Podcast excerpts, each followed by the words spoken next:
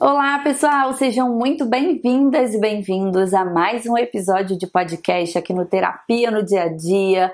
Vamos para mais um episódio da série Janeiro Branco, essa série especial de episódios que já está na sua segunda edição, em que eu seleciono alguns diagnósticos para a gente falar um pouquinho sobre eles, entender ali qual é o momento de buscar ajuda, poder conscientizar ainda mais a população acerca de temáticas dentro de saúde mental. A gente já faz isso aqui no podcast naturalmente ao longo dos episódios mais de 100 episódios que a gente tem aqui no Terapia no Dia a Dia, mas nesse mês especial, que é o mês de janeiro, que tem essa campanha do Janeiro Branco, eu entro um pouco mais na questão de alguns diagnósticos com o objetivo de conscientizar a população acerca deles. E eu conto muito com a ajuda de vocês para a gente compartilhar bastante esses episódios e poder ajudar muitas pessoas através deles, tá? Bom, no episódio passado nós falamos falamos sobre um diagnóstico em especial, que foi o transtorno de ansiedade social, e agora, no segundo episódio dessa temporada da série especial Janeiro Branco, a gente vai falar um pouquinho sobre a síndrome de burnout. Nesse episódio que eu nomeei aí, Estou no Limite. Eu tentei usar no nome dos episódios algumas falas que as pessoas utilizam muitas vezes por nem saber que elas estão vivenciando alguns transtornos, alguns diagnósticos, ou até mesmo que são utilizadas de uma maneira errada, entre aspas, né? Que às vezes as pessoas usam, muitas vezes, formas de descrever alguns incômodos, sofrimentos categorizando muitas vezes como um transtorno, e essa confusão na hora de conceituar as coisas atrapalha muito a população a buscar ajuda, a muitas vezes minimizar seu sofrimento, né, ou acabar é, a, dando ali né, uma confusão ali, e isso atrapalha muito no processo de reconhecimento, de busca de ajuda. Então, temos juntos essa missão aí, tá? Para quem não me conhece, eu sou a Bianca Garcia, eu sou psicóloga clínica, especialista em terapia cognitivo-comportamental e a minha missão aqui no Spotify, lá no meu Instagram, arroba Garcia, e agora também no Instagram do arroba terapia no dia a dia é te mostrar como a TCC, a terapia cognitivo comportamental, essa abordagem que eu trabalho na minha prática clínica pode te ajudar aí na sua vida, nos seus problemas do dia a dia, para você desenvolver mais saúde mental e mais qualidade de vida. Gente, preparei um resuminho aqui para eu não me perder. Afinal de contas, tem muita coisa para falar sobre esse assunto. Quem eu vou convidar aqui para ouvir esse episódio, tá? Você que está vivenciando aí essa sensação de esgotamento em relação a aspectos de trabalho, tá? Para você também que por acaso é líder, né, gestor, é, é, dono de alguma empresa, né, que tem funcionários aí trabalhando com você, também é bem importante de você entender e para todo mundo que se interessa por entender sobre isso, seja para você também que convive com alguém que pode estar vivenciando né, esse esgotamento associado ao trabalho. Então a gente vai falar um pouquinho sobre o que é a síndrome de burnout, o que ela não é, que muitas vezes confunde na hora de fazer esse diagnóstico e também como a gente pode lidar com isso caso você já esteja vivenciando isso, tá? Antes de começar, eu vou fazer só um alerta legal aqui que é muito importante, tá? O objetivo desses episódios especiais de Janeiro Branco não é que você faça autodiagnóstico, tá bom? Diagnóstico, só quem pode fazer um diagnóstico é um profissional de saúde mental, psicólogo, psiquiatra, tá? Então o objetivo não é que você fique aí fazendo checks e se autodiagnostique, tá bom? Até porque essa avaliação ela é feita de uma maneira global. O profissional estudou muitos e muitos anos da vida dele para fazer isso. A gente utiliza muitas vezes várias formas de entrevistas, ferramentas. A gente vai ter que olhar esses fenômenos dentro de um contexto entender frequência, intensidade, possíveis outras condições que poderiam explicar isso, seja um diagnóstico de um outro diagnóstico em si, ou até mesmo não ter um diagnóstico de fato associado, mas está levando aí a uma experiência de sofrimento emocional. Então, é muito complexo para você fazer esse autodiagnóstico. Mas se você se identificou com as coisas aqui, você está percebendo que você tem né, percebido é, sofrimento aí na sua vida, nas áreas da vida, que isso está atrapalhando o seu funcionamento, está te gerando prejuízos aí em diversas áreas da vida, você pode buscar ajuda. Inclusive, ao longo do episódio, eu vou falar sobre formas de buscar ajuda, tanto é, atendimento particular, como também formas de ter atendimento gratuito, que muitas vezes a população não sabe, tá? Então, eu vou fazer isso aí ao longo do episódio, tá bom? Vamos começar então entendendo um pouquinho sobre a síndrome de burnout, tá? Quero começar que a gente, ah, quero começar, perdão, falando sobre esse termo, né? Burnout. Então, o burnout assim, na tradução assim, né, mais livre seria queimar por inteiro, né? Muito comum a gente ver livros, né, ou em alguns artigos que abordam essa temática de burnout nas, na, nas, na internet, tem uma imagem assim, né, de um fósforo queimando, né? Então a gente vai ver muito essa imagem associada, porque basicamente é, estaria relacionada esse nome, né? Essa coisa do, do queimar mesmo. Então, essa ideia de que a pessoa chegou ao limite, de que ela chegou à exaustão e que ela está percebendo prejuízos no funcionamento. Mas isso, de uma maneira geral, não. Aqui a gente vai estar tá falando sobre questões associadas a trabalho, aspectos laborais dentro desse contexto do trabalho. Isso gera muita confusão, isso gera até dificuldade nesse diagnóstico, até mesmo profissionais de saúde acabam se confundindo muitas vezes na hora de diferenciar isso. É o que, que é algo que está atrelado e associado às condições de trabalho ou que pode ter outros aspectos que estejam até influenciando essa questão do trabalho também, tá? A gente vai falar bastante sobre isso aqui ao longo do nosso episódio. Então, a gente já começa problematizando, né, o quanto que a gente não tem uma definição assim consistente então, para vocês terem uma ideia, a síndrome de burnout, ela não é reconhecida pelo DSM, que é o nosso manual, né? Então a gente está aqui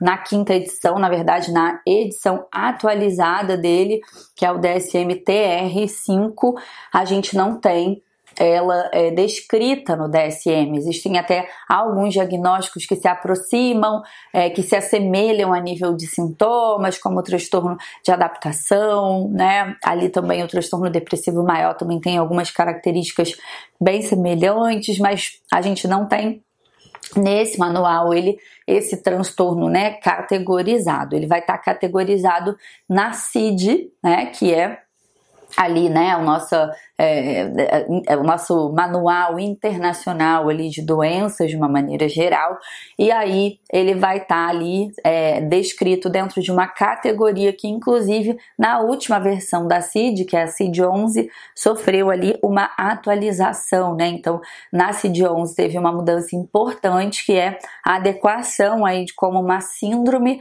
resultante ao estresse crônico no local de, no local de trabalho que não foi gerenciado com sucesso, tá? E aí, gente, qual é o problema disso, né? De não estar tá categorizado isso de uma maneira que fique mais clara para a população, né, para o pro profissional de saúde. É, isso vai influenciar muito é, na não, é, no não mapeamento né, disso para que a gente possa pensar até em mudanças em outros níveis, né? A nível de políticas públicas, a nível de mudança é, no, no, padrão de funcionamento das empresas, porque a gente acaba muitas vezes, muitas pessoas são diagnosticadas com outras, com, com outros diagnósticos, né? Então ali vai ser diagnosticado muitas vezes com um transtorno depressivo maior, e isso acaba influenciando muito no, no mapeamento disso para que a gente possa pensar em mudanças maiores em outros níveis, né? Isso também atrapalha os profissionais é, hoje, assim, para montar esse episódio, eu encontrei um livro uh, aqui da, na literatura né, brasileira, alguns artigos, é, um livro de fora e alguns artigos também né, de, de outras culturas, mas é, da, da voltados né, que estudam a população brasileira, são poucos os profissionais, os pesquisadores, então a gente vai encontrar pouca coisa a nível de manuais de tratamento, tá? É, não estou dizendo sobre um, o, a, o entendimento da síndrome, mas para você que é profissional hoje, encontrar materiais, né? A gente vai encontrar poucos, são muito bons, mas a gente vai encontrar poucos, então isso também dificulta muito uh, o treinamento dos profissionais, tanto para fazer uma boa avaliação, para fazer também é, um, um, um, tratamento adequado, tá bom? Bom, então já entrei nessa parte aqui, né, mais da compreensão. Agora vamos falar um pouquinho sobre a definição em si dessa síndrome de burnout, né? Então ela também é chamada de uma síndrome do esgotamento profissional.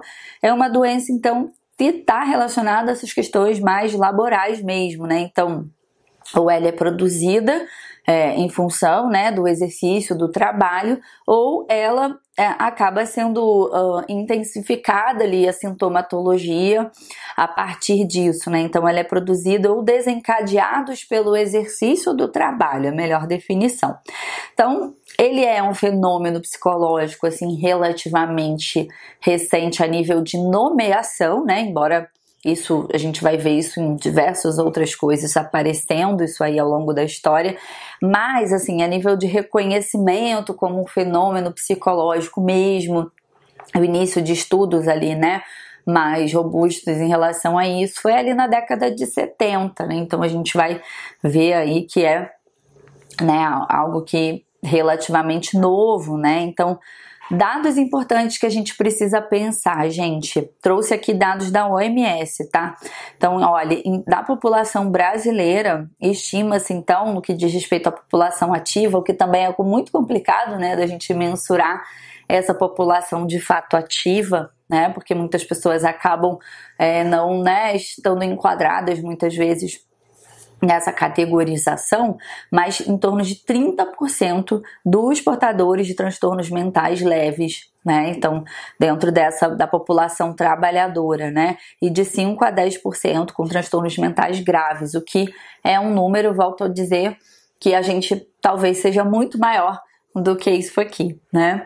E outra estimativa também da, de, da Associação Internacional de Estresse, né, associada ao trabalho, vai encontrar também ó, em torno de 30% dos trabalhadores brasileiros ali enfrentando problemas de saúde mental associados ao burnout. Então, é uma uma prevalência muito alta, o que ainda pode ser muito maior do que isso, né?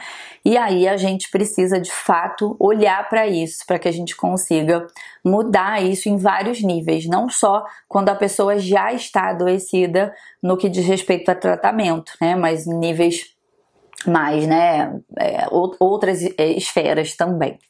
E aí vamos falar um pouquinho sobre fatores assim, né, de predisposição para isso, né?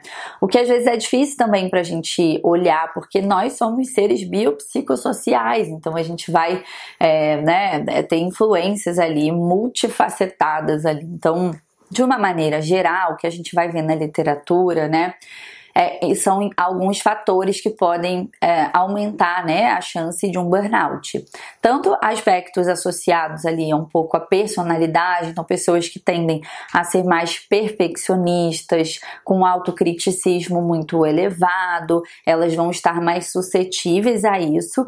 Porém, é, a gente não pode jogar essa conta para a pessoa que adoece. A gente tem que olhar também para o nosso trabalho, né? Para o mundo do trabalho, a configuração dos trabalhos hoje e aí, gente, daria um episódio só sobre isso, tá? Mas vou fiz aqui um, alguns itens pra gente falar, né? Então, ambientes cada vez mais competitivos, pressão para resultado, né? Os contratos de trabalho muitas vezes instáveis, com variações constantes, né? A instabilidade mesmo do próprio emprego, né? O índice de desemprego, é, horas de trabalho, assim, demandas assim insanas, excessivas de horas de trabalho, uma pressão constante para atualização, tanto a nível de conhecimento técnico como também de ferramentas, de sistemas é, que os profissionais precisam estar se atualizando o tempo todo e essa pressão em relação a isso, muitas vezes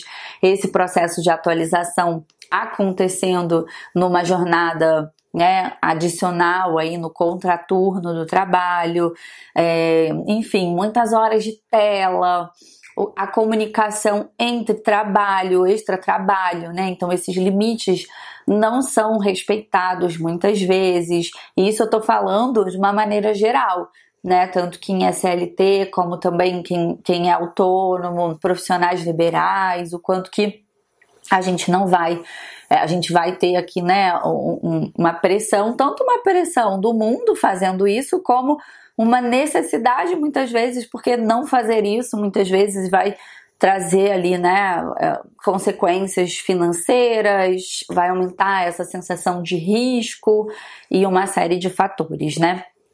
Então, isso tem mais um monte de coisas que a gente poderia citar aqui, mas enfim, acho que vocês já entenderam aí sobre esses padrões, né, e as consequências disso, tá? Falando já em consequências, o que, a gente vai encontrar, gente? Então, um problema, né, na saúde mental dos trabalhadores, então, é, muitas vezes a presença de sintomas depressivos, sintomas ansiosos, é, problemas de, na qualidade do sono, é, né, questões físicas também, tensão muscular, dores musculares, cefaleia, problemas gastrointestinais, né? É, problemas associados à concentração, memória, é, alterações no humor, então, ah, uma impaciência, uma inquietação, uma irritabilidade, né, um humor mais que a gente chama mais disfórico, né, quando a pessoa ela tá ali mais deprimida, Uh, problemas, então, né, de uma maneira geral, assim, né, sedentarismo, é, e isso também vai trazer consequências é, para a própria pessoa e também para a empresa. Então, absenteísmo, né? Então, aumento de número de faltas, é, enfim, é, perda de interesse pelo trabalho, às vezes perda de interesse também das atividades de vida, de lazer, do cotidiano, né? Então isso vai afetando de uma maneira muito ampla. E aí muitas vezes a dificuldade até de fazer um diagnóstico é a gente conseguir entender se isso está associado de fato aos aspectos do trabalho, né? Porque começa a afetar a vida da pessoa de uma maneira geral, né? Bom, e aí um, tem alguns autores, pesquisadores que são é, muitos é, né, relevantes aí nessa temática do burnout. E eu vou citar aqui, né? É, aí eu não sei se eu vou falar o sobrenome certo, tá? Me perdoem se estiver errado, mas parece que pronuncia Malash. Eu acho que é isso, tá? M-A-S L-A-C-H. Enfim. Mas o mais importante não é isso, né? Eu tenho certeza que você está aqui pelo conteúdo, não para julgar aqui a minha pronúncia, não é mesmo? Enfim. Então, o que que dentro da, dessa teoria, né? Dessa, de, dessa pesquisadora que vai entrar esses três elementos aqui, as três dimensões do burnout, melhor dizendo, tá? Vou falar aqui de uma maneira ampla, né? E depois eu vou entrar em cada um. Então, ela vai falar sobre três dimensões: a exaustão emocional, é, desrealização, o cinismo, né? E, ineficácia, ineficiência. E aí eu vou entrar em cada um deles aqui. Então, quando a gente fala dessa questão da exaustão emocional, então é, uma, é uma, um desânimo, assim, uma falta de motivação em relação ao trabalho, né? Uma sensação assim de que um, emocionalmente, sabe, a pessoa ela não vai dar conta, não só no que diz respeito à capacidade, assim, mas gerenciar ele emocionalmente falando. Então, é um desgaste, uma fadiga, né? Uma, uma, uma baixa energia, uma baixa motivação, né? Em relação ao trabalho. E aí, quando entra na segunda dimensão, que é essa é essa questão da, da desrealização aqui do, do cinismo, né? Vai falar sobre é, uma como se fosse assim uma uma questão de hostilidade, assim, né, de indiferença é, em relação às tarefas do trabalho, ao trabalho em si, aos colegas de trabalho, aos clientes, fornecedores, essas interações, né, sociais ali relacionadas ao trabalho. Então vai ter uma coisa assim de uma, de uma vontade de um isolamento, né, de uma de um distanciamento, é, né, emocional, assim, né, de uma de uma de uma fuga mesmo nesse sentido, né? E alterações ali importantes nessa questão do humor também em relação a todo esse contexto, né? E a questão da ineficácia, né, mexe muito na questão do senso de autoeficácia dessa pessoa, né? Então, assim, uma sensação de não realização profissional, é, de, de achar que não está indo bem, de não ter um bom desempenho, ou, ou de fato não está tendo um bom desempenho, né? Por conta de tudo isso, ou essa sensação, né, de que ela não está se desempenhando bem, assim, então achar que ela não é uma boa profissional, que ela não é boa o suficiente, que os outros são melhores do que ela, e aí isso obviamente vai impactar na visão de futuro também, né? Lembra que a gente fala muito da tríade cognitiva, eu, os outros, o mundo, o futuro. Então, ah, eu sou horrível, os outros dão conta, eu não. Uh, e o futuro, assim, eu né, uma desesperança em relação à carreira em si, ao, ao próprio, a própria manutenção do trabalho, né? Então, assim, uma espécie de uma baixa autoestima profissional e muitas vezes, como consequência, a pessoa vai ficar se culpando por estar se sentindo assim. Né? Ela nunca vai entender que isso pode ser por ela estar adoecida ou pela, pela própria, né, isso ser culpa, entre aspas, né, do próprio sistema, do próprio modelo de trabalho, né? Lembra que eu falei lá no início a definição de não ter sido gerenciado esses estresses associados ao trabalho, né? ela vai muitas vezes trazer isso para ela como culpa, como a responsabilidade dela, enfim. E aí, gente, alguns pontos de atenção que a gente precisa ter, né? Primeiro que assim, é, esses sintomas é meio complexo isso até da gente como profissional entender assim que eles não podem estar associados a uma ineficácia profissional de fato. O que, que eu estou querendo dizer? É, a pessoa ela deveria estar tá, tá vindo bem ali, tá conseguindo executar as tarefas dela, tá se desempenhando e depois ela acaba se sentindo assim, né? Não pode ser algo que assim que de fato ela isso está associado à própria ineficácia dela, essa sensação, tá? Não sei se ficou claro, que às vezes é confuso mesmo de fazer esse diagnóstico aí diferencial.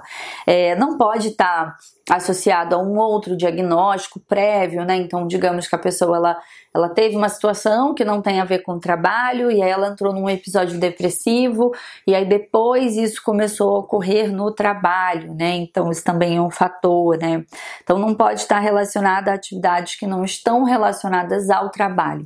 O que é muito complexo, né, gente? Porque nós, lembra que eu falei? Somos seres biopsicossociais, então a gente vai entender que tudo vai se afetar, né? A vida pessoal afeta o trabalho, o trabalho afeta a vida pessoal, mas por isso a importância de uma avaliação com um profissional de saúde mental para que a gente consiga, através de entrevistas, de avaliação, tanto não estruturadas como também estruturadas, é, alguns inventários, escalas, né, que a gente vai precisar utilizar para avaliar isso de uma maneira é, mais é, precisa, sabe? Tentando isolar algumas variáveis, enfim, entendendo isso dentro de um contexto, um histórico desses sintomas. Por isso que eu bato muito nessa tecla de vocês buscarem ajuda. Então, eu falei que eu ia citar algumas formas de buscar ajuda, né? A gente pode buscar ajuda, então, através de atendimento particular, se você tem condições. Inclusive, aqui na, na, na, descrição do episódio, eu sempre deixo uma lista de indicações aqui de psicólogas que eu supervisiono, tá? Que eu acompanho o trabalho, que eu indico. Uh, você pode também, se você não pode fazer um custear um tratamento particular, você pode também, se você tem um plano de saúde, você pode fazer atendimentos pelo plano de saúde, né? Se você, poxa, Bianca, mas eu também não tô conseguindo agora pagar um plano de saúde, né? Existem possibilidades de atendimento gratuito. Então, além das que vocês talvez já saibam, né, como os postos de saúde, clínica da família, projetos sociais que muitas vezes oferecem atendimentos a preço social ou até mesmo gratuito. A gente tem também as clínicas escolas de universidades, cursos de pós-graduação.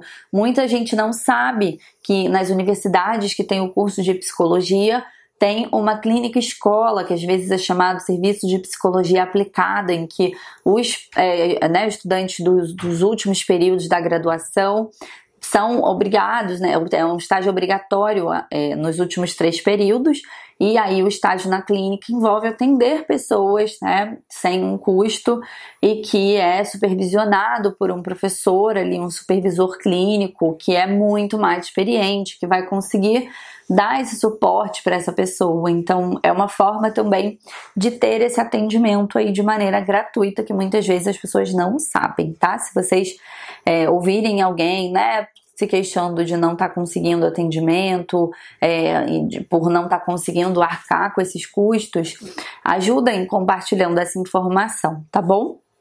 Bom, e aí, gente, pensando a nível de tratamento aqui, né? Eu vou trazer aqui algumas dicas, mas com muito cuidado, porque é, quando alguém chega nesse estágio, né, de já estar tá vivenciando essas três dimensões que eu citei, todo esse nível de sofrimento, né, é, dificilmente uma dica aqui vai te ajudar, né? Então você vai precisar de fato de um tratamento. Mas o que, que a gente pode pensar, tanto a nível de prevenção, que eu acho que isso também é muito importante da gente olhar.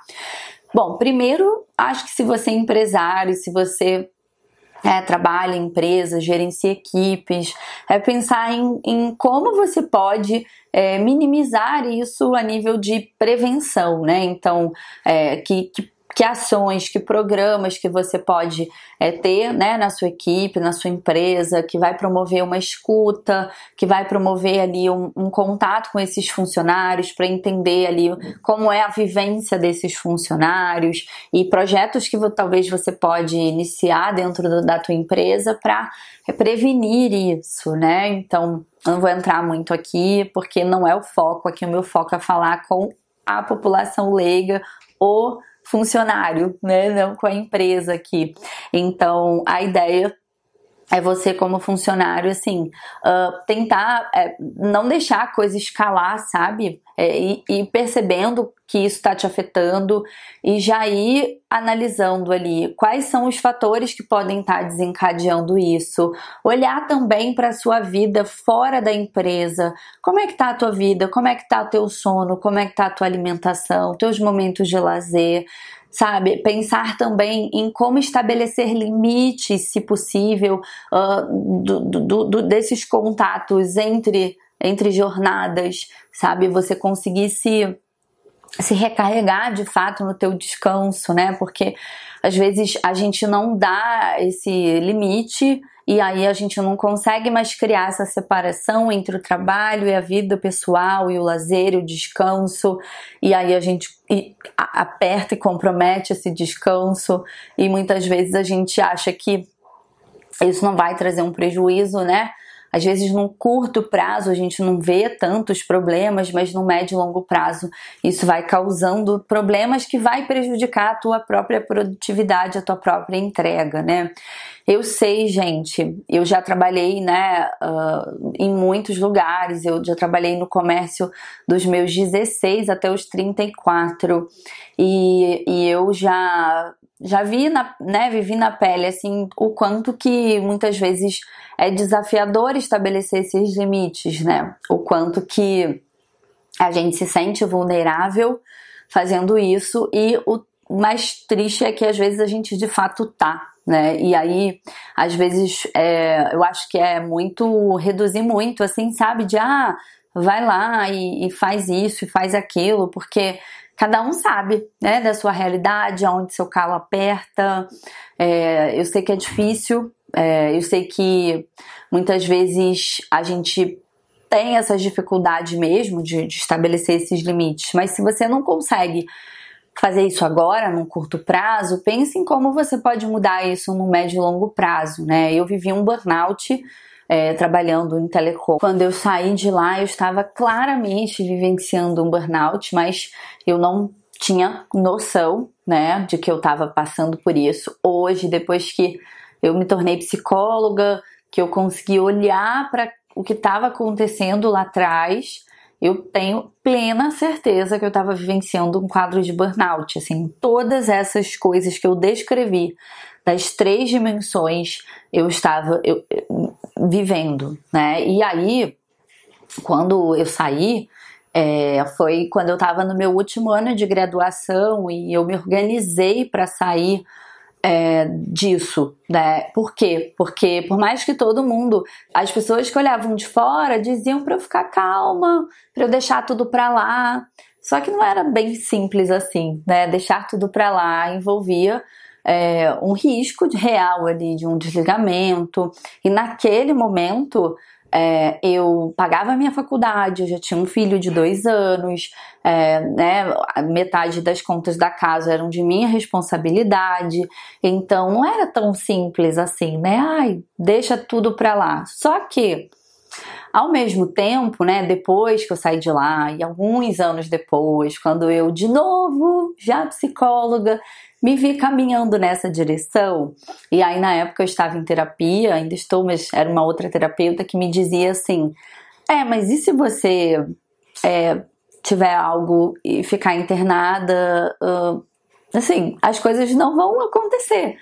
Em que, que ela estava me ajudando a me dar conta, assim, de que assim, eu estava querendo segurar todos os pratinhos, mas se eu adoecesse, os pratinhos iam cair de um jeito ou de outro.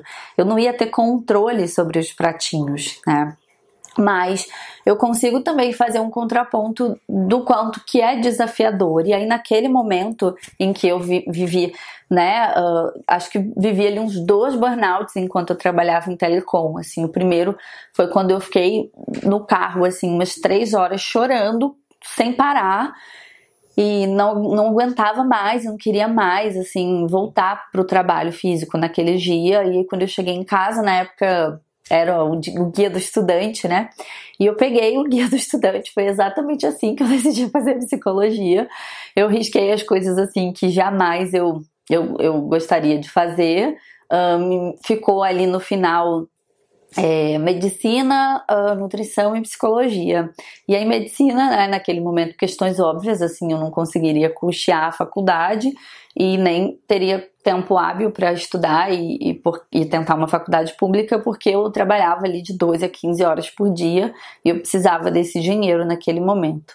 Uh, e Aí, bom, né, já descartei de cara e aí a nutrição também fui bem interessada, mas como eu gostava de me esconder no RH da empresa, eu era do comercial, mas eu adorava me esconder no RH da empresa. As coisas que eu mais amava fazer era ajudar nos processos seletivos, dar treinamento, fazer boas-vindas com, com equipe, que criar campanhas de incentivo, era o que eu mais gostava de fazer.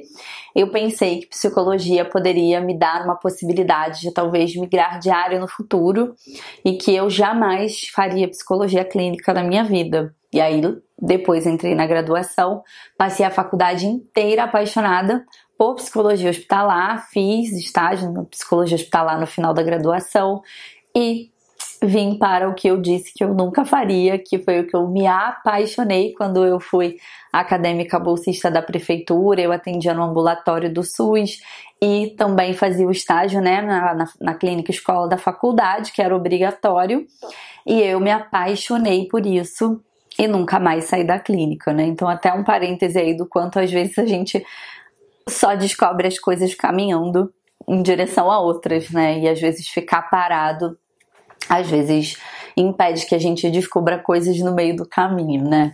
Mas contando toda essa história, porque nessa primeira vez que eu estava vivenciando um quadro de burnout e eu não tinha noção, eu peguei o guia, né, e comecei a estudar psicologia. Na época eu fazia uma faculdade de administração que eu já tinha trancado por quatro vezes.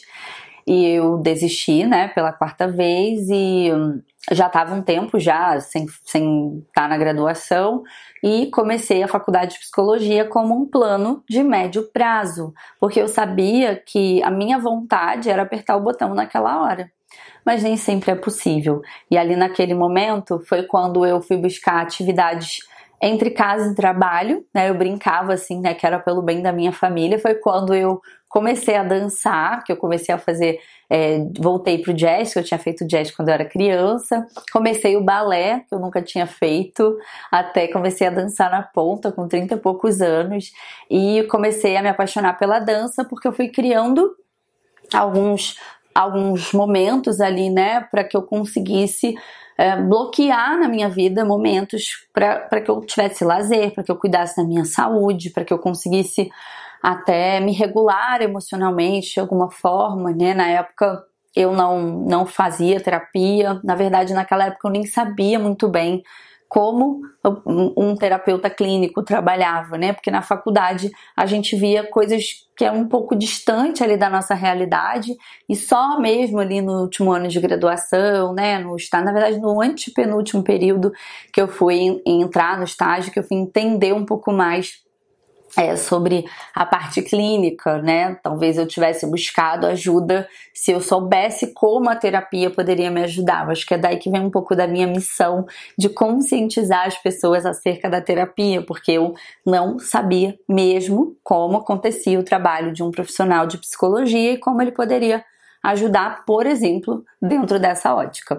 E aí, gente, é, tudo isso que eu tô trazendo é para que a gente consiga ter o mínimo de autoconhecimento, né? E talvez esse episódio ele te ajude, se você está vivenciando isso, a parar pelo menos um pouquinho para olhar. Porque às vezes a gente vai tão acelerado, né? Aí a gente vai atropelando tudo e a gente não consegue nem ver que a gente está machucado. Então, parar e olhar assim, ei, peraí, né? Como é que tá tudo isso aí?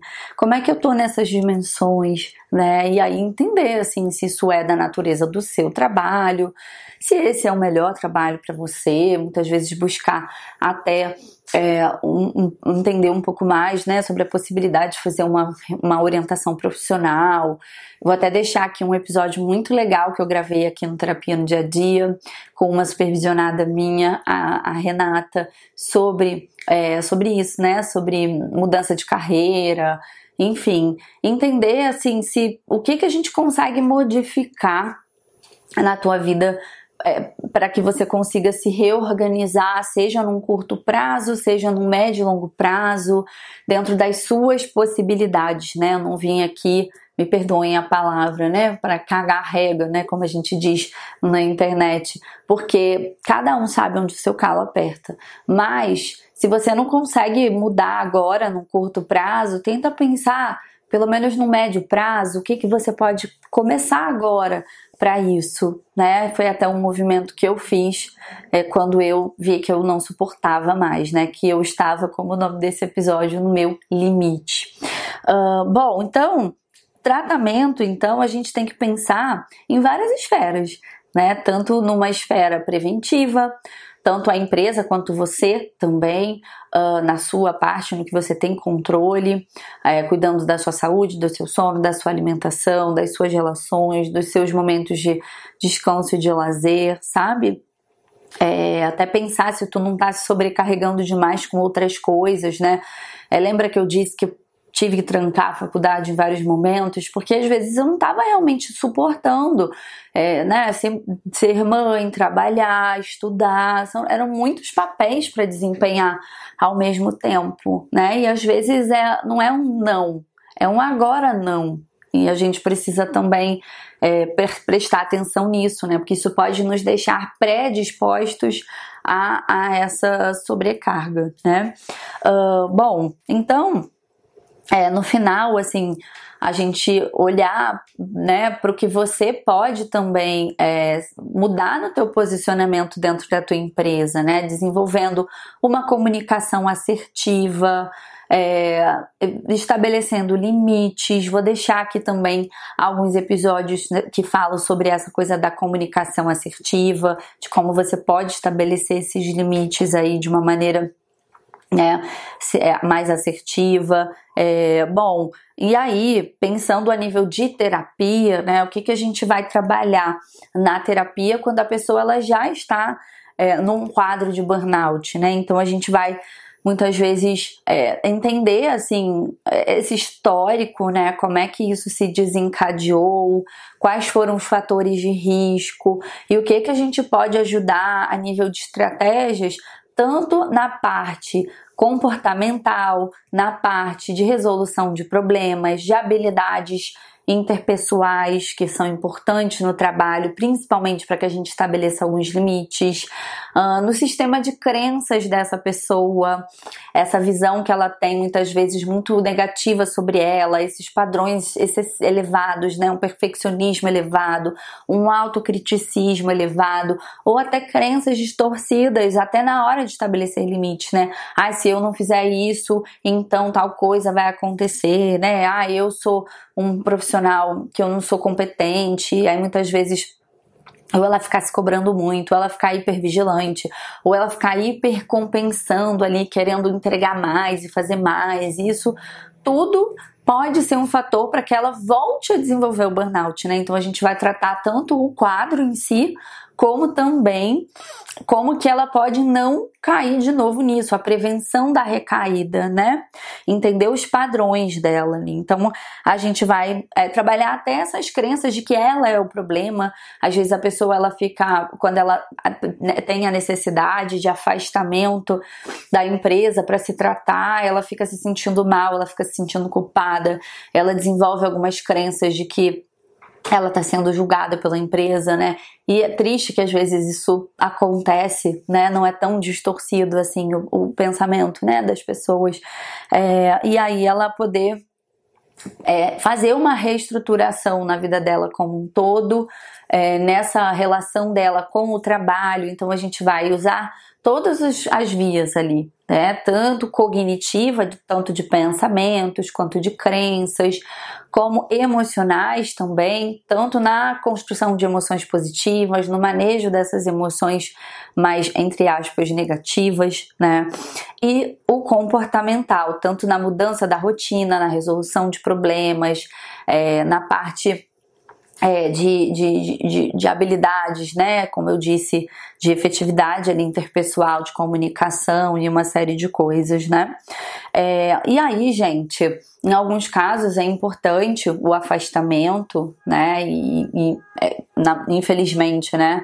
Nem sempre é possível, porque muitas vezes a pessoa ela é a própria chefe dela, né? E, e, o quanto que isso é desafiador, é, porque não é a empresa que está é, ela, ela é a própria empresa muitas vezes, mas pensar em rede de apoio, resolução de problemas, até realocação de custos para que ela consiga desacelerar um pouco, é, tratar habilidades também, né, de relaxamento, de habilidades também de mindfulness, para que ela consiga reconhecer essas emoções, esses pensamentos, não se engajar muitas vezes neles, de trabalhar o viver o presente, trazer atenção para o momento presente. Então, são muitas habilidades que a gente vai trabalhar na psicoterapia para isso, né, para que a gente consiga tanto tirar essa pessoa do quadro, como também trabalhar na prevenção de recaída tá? E aí eu falei sobre essa questão do afastamento e a gente tem que ter cuidado, assim, que às vezes as pessoas acham que, ah, eu vou tirar férias e vai resolver. Nem sempre resolve, tá? Porque às vezes até pensar em tirar férias vai te gerar uma sobrecarga, às vezes, muito maior de ter que deixar tudo em dia, resolver um monte de coisas antes de sair de férias. E quando você volta, às vezes toda aquela problemática que estava desencadeando o, o teu burnout não deixou de existir e ela volta, né? E você volta para aquela condição, tá? Então isso é muito importante de você gerenciar, tá bom? Que tá, legal, de repente você tá muito tempo sem férias, ok, mas não vejam férias como a salvação, né? Isso é um paliativo ali, mas talvez tenha algo aí muito maior para você olhar, tá? E aí, às vezes, eu tava falando um pouco sobre essa questão dos programas, das empresas, né? O quanto muitas vezes o pessoal também vem de gato por lebre, né? Uh, eu vejo muitas empresas assim que têm projetos, é, né? Eu vou usar uma expressão antiga que eu nem sei se se usa mais, fala assim para inglês ver, né? Que ele é meio fake, que tá ali, assim, tá tirando o, o couro do funcionário ali, né? A pessoa tá arrebentada ali, esgotada, e aí oferece ali uns, umas práticas de mindfulness, né? Tem uma uma vez eu fiz um treinamento de mindfulness em que o instrutor falava muito sobre isso, né? Como as empresas às vezes elas querem contratar às vezes profissionais de saúde para fortalecer a pessoa para ela quando ela deveria re reconhecer a sobrecarga, né? Não é ganhar mais é, né, subsídio para encarar a sobrecarga e o disfuncional. Aí o instrutor na época usou uma imagem assim do Google, né, que eu achei bem interessante, que é um cara fazendo meditação assim no meio dos escombros assim do fogo da guerra né e, e a pessoa ali né então assim cuidado com esses programas que na verdade querem mais é, aumentar a, a capacidade de tolerar sobrecargas e abusos do que promover saúde mental em si, tá? Então não sejam bobos, é, observem isso. E se você é empregador, se você é empresário, empresário, também observe isso, né? Assim, se você está de fato implementando um programa para promover a saúde mental ou se você está querendo reduzir os danos e para causar mais danos, tá? Isso é muito sério. Gente, é isso. Tem muita coisa para falar sobre esse assunto, mas acho que a gente pode depois voltar nesse papo aqui. Vou deixar alguns episódios aqui para vocês. É, alguns até que falam de gerenciamento de estresse, mas já quero já deixar claro aqui para depois ninguém vir fazer hate aqui que estresse é diferente de burnout, tá bom? Estresse ele tem ali as fases, o estresse em algum nível ele até pode ser positivo, tá? Agora o burnout não. O burnout ele é só nocivo mesmo, tá? Mas de uma maneira geral, como a gente falou sobre essa temática, eu vou deixar alguns episódios aqui que podem te ajudar na prevenção, tá? Tanto sobre exaustão, sobre estresse, uh, sobre sobrecarga e também sobre habilidades de comunicação para que você possa estabelecer alguns limites. Vou deixar até um aqui meu que foi assim bem polêmico em que eu falei sobre o dia que eu me tornei uma pessoa má, que eu abri mão do meu autossacrifício, tá? E como é difícil isso, como se autossacrificar pode ser um fator aí muito importante para desencadear um quadro de burnout aí, de uma síndrome do esgotamento profissional. Gente, eu espero que vocês tenham aprendido bastante com esse episódio. Se você quiser continuar aprendendo sobre saúde mental, além dos mais de 100 episódios que a gente tem aqui, eu tenho uma comunidade chamada Terapia no Dia a Dia, que é uma comunidade que eu criei para quem não é psicólogo, que tem diversos cursos e aulas, curso entendendo e melhorando o sono, entendendo e melhorando a ansiedade, jornada do hábito, entendendo e praticando a gratidão, de perfeccionismo, procrastinação. Tem o TCC na vida prática, que ensina coisas da terapia para você praticar no dia a dia. E você assina, pasmem, por apenas R$19,90 por mês, sem fidelidade, sem cartão de crédito, para você ter acesso lá a videoaulas, materiais, exercícios, é, PDFs e uma série de coisas para que você possa desenvolver mais saúde mental e qualidade de vida. Se você quiser comentar, quiser compartilhar algo sobre esse episódio, você pode comentar aqui no Spotify, tem uma opção. Eu só vou falar uma coisa para vocês que as pessoas às vezes não sabem. Eu não consigo responder, não porque eu não dou conta, também não acho que eu não daria, mas é, não dá, não tem essa opção de responder. Aí às vezes vocês mandam perguntas e eu fico desesperada porque eu não posso responder. E aí, se você quiser que eu responda, tem um post que está fixado lá no meu Instagram, arroba Garcia, que é para essa interação pós-episódios, tá? Você pode ir lá e mandar lá. E uma outra coisa, que quando vocês mandam a mensagem aqui no Spotify, eu amo, tá? Mandem bastante. E é muito legal que isso encoraja outras pessoas a ouvirem os episódios.